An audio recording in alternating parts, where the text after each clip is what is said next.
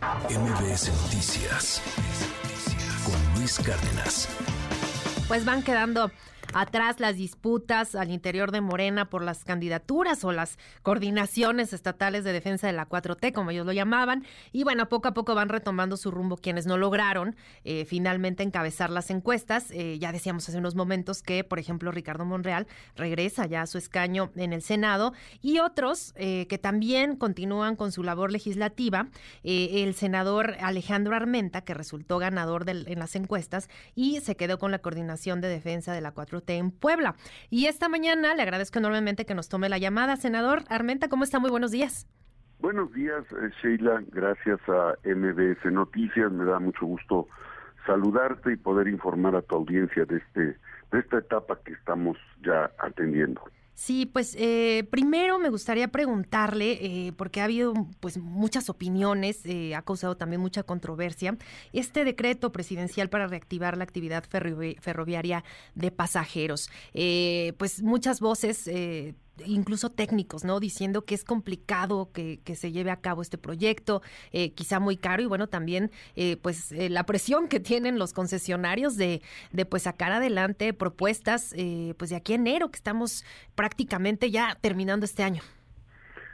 Chile, es muy importante compartirle a tu audiencia que los 10 principales países del mundo se mueven a través de vías ferroviarias, claro, la el sistema de transporte aeroportuario, carreteras, eh, aeronáutico, incluso naval, eh, es la forma en la que los seres humanos nos movemos. Pues las principales potencias utilizan las vías férreas como un mecanismo económico y más seguro, más rápido. Hay que decir que México está entrando en una etapa de consolidación gracias a la estabilidad económica que ha generado el gobierno que encabeza el presidente Andrés Manuel López Obrador. La economía es estable, el peso tiene una fortaleza histórica no vista en los últimos 50 años y la red ferroviaria debe ser una realidad. Hay que también decirlo con claridad. El mundo, el mundo ha sido dominado por la movilidad de los combustibles fósiles y en México eh, los intereses de la industria fósil frenaron el desarrollo ferroviario.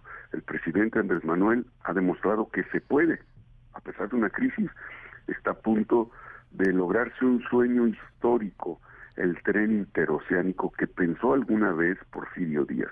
El tren interoceánico entre, entre Coatzacoalcos y Salina Cruz, que va a permitir tener una puerta entre el Océano Pacífico y el Atlántico, entre el mercado europeo y el mercado asiático. Winnipeg, Canadá, desde Winnipeg, Canadá, toda la Unión Americana están pensando cómo entrar ya con las mercancías hacia Ciudad Juárez y de ahí a Querétaro, a atravesar el país, llegar a Puebla, que es el estado que represento, para poder llegar a Veracruz y ser parte de esta ventaja competitiva que representa atravesar el continente americano a menor costo y mucho más rápido que ir hacia el canal de Panamá.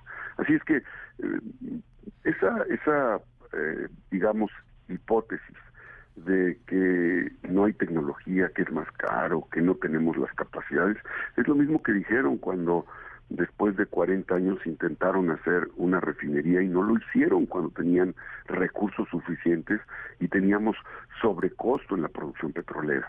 Hoy tenemos la reactivación, la renovación, la actualización de seis refinerías.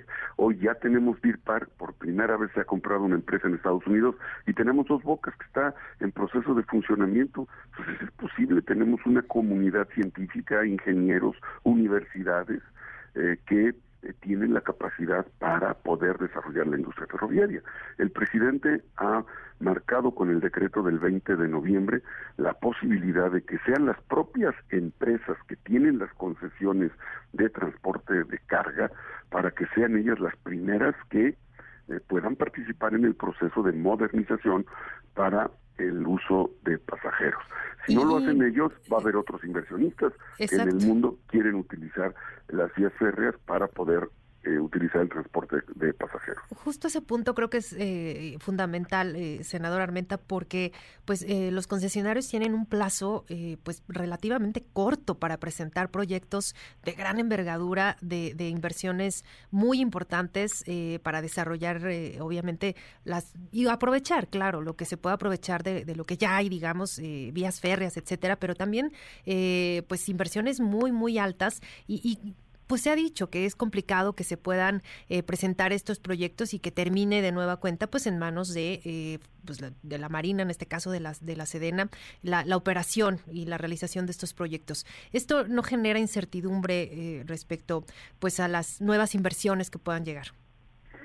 Es importante, por ejemplo, comentar, Sheila, que, y te voy a poner el ejemplo que yo conozco, la ruta Ciudad de México, Veracruz, Coatzacoalcos. Es una ruta que por la dimensión del flujo vehicular, por la dimensión de las características de las carreteras y de las autopistas, sería un proyecto altamente, altamente eh, rentable para cualquier empresa. Y una empresa que conoce el flujo automotriz de carga, de transporte de, pasajeros, de autobuses, tan solo Puebla, Puebla, Ciudad de México o Ciudad de México, Veracruz, te diría que cualquier empresa sabría la, lo ventajoso económicamente que resultaría tener un proyecto de esa naturaleza. Eh, también hay que entender que hay monopolios que no quieren abrir eh, la posibilidad de esta vía eh, de movilidad que necesitamos la población.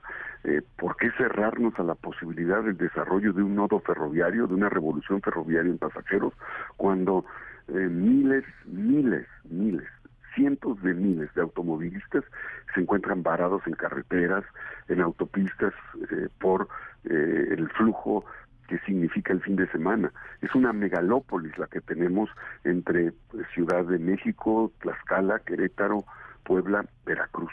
Y sin duda, esta sería una alternativa que permitiría una ventaja de movilidad para los ciudadanos.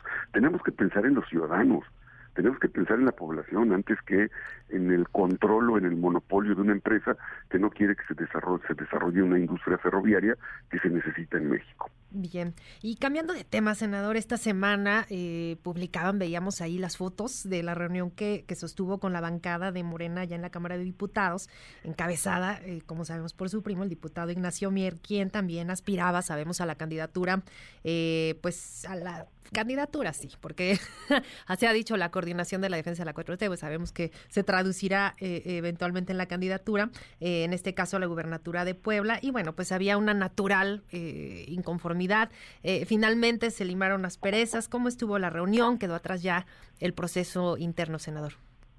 Sí, Sheila, entre todos estamos trabajando para construir la unidad. La doctora Claudia Sheinbaum nos une, la fuerza y el legado del presidente Andrés Manuel nos une y la vocación conciliadora del gobernador Sergio Salomón.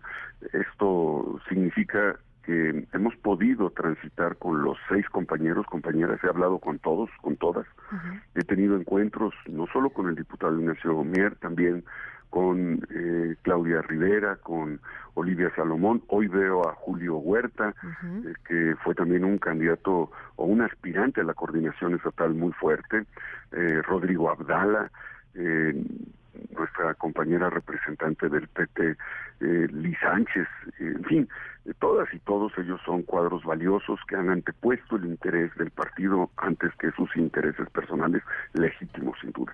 Y hoy también voy a tener un encuentro porque no solo se trata de hablar con, con los liderazgos a nivel central, tenemos que hablar también con los equipos. Hoy, eh, por ejemplo, yo tuve una reunión con el equipo de Olivia Salomón, hoy tengo una reunión con el equipo de Julio Huerta y tengo una reunión con el equipo de Ignacio Mier, con todos.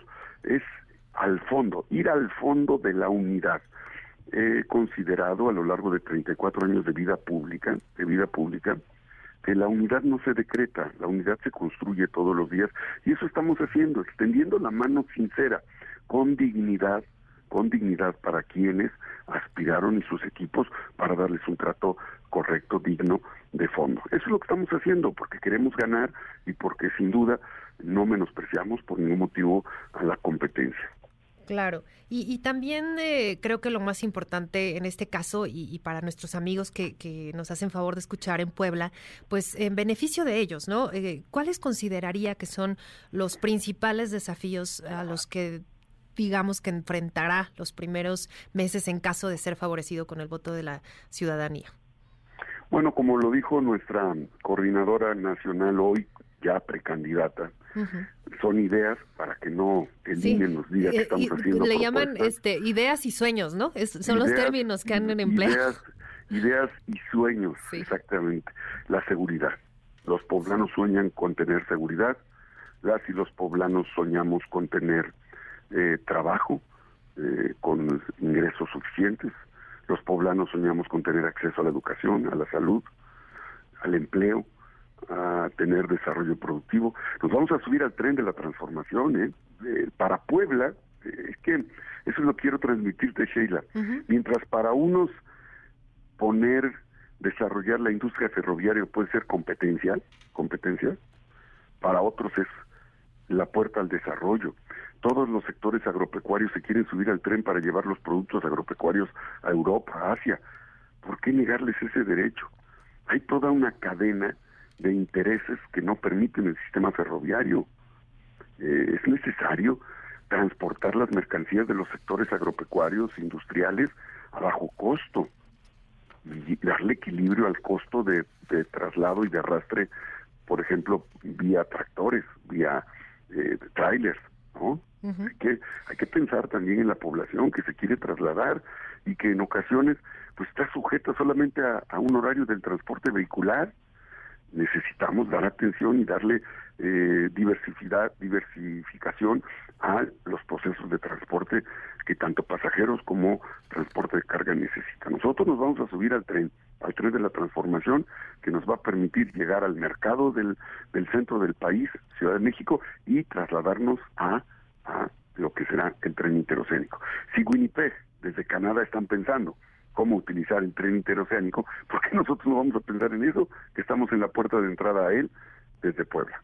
Entonces, seguridad, digamos, la primera demanda que, que, pues, sin duda la ciudadanía ha expresado. Y bueno, pues, no creo que no solo en Puebla, creo que se extiende a lo largo del país. Pero en cuanto a tiempo, senador, eh, entiendo que ya había solicitado licencia, pero le pidieron seguir apoyando, pues, las reformas que aún están pendientes eh, allá en el, en el Senado. ¿Hasta cuándo estaría ejerciendo su labor legislativa y estará abocado, pues, a sacar, eh, pues, todos los pendientes que quedan?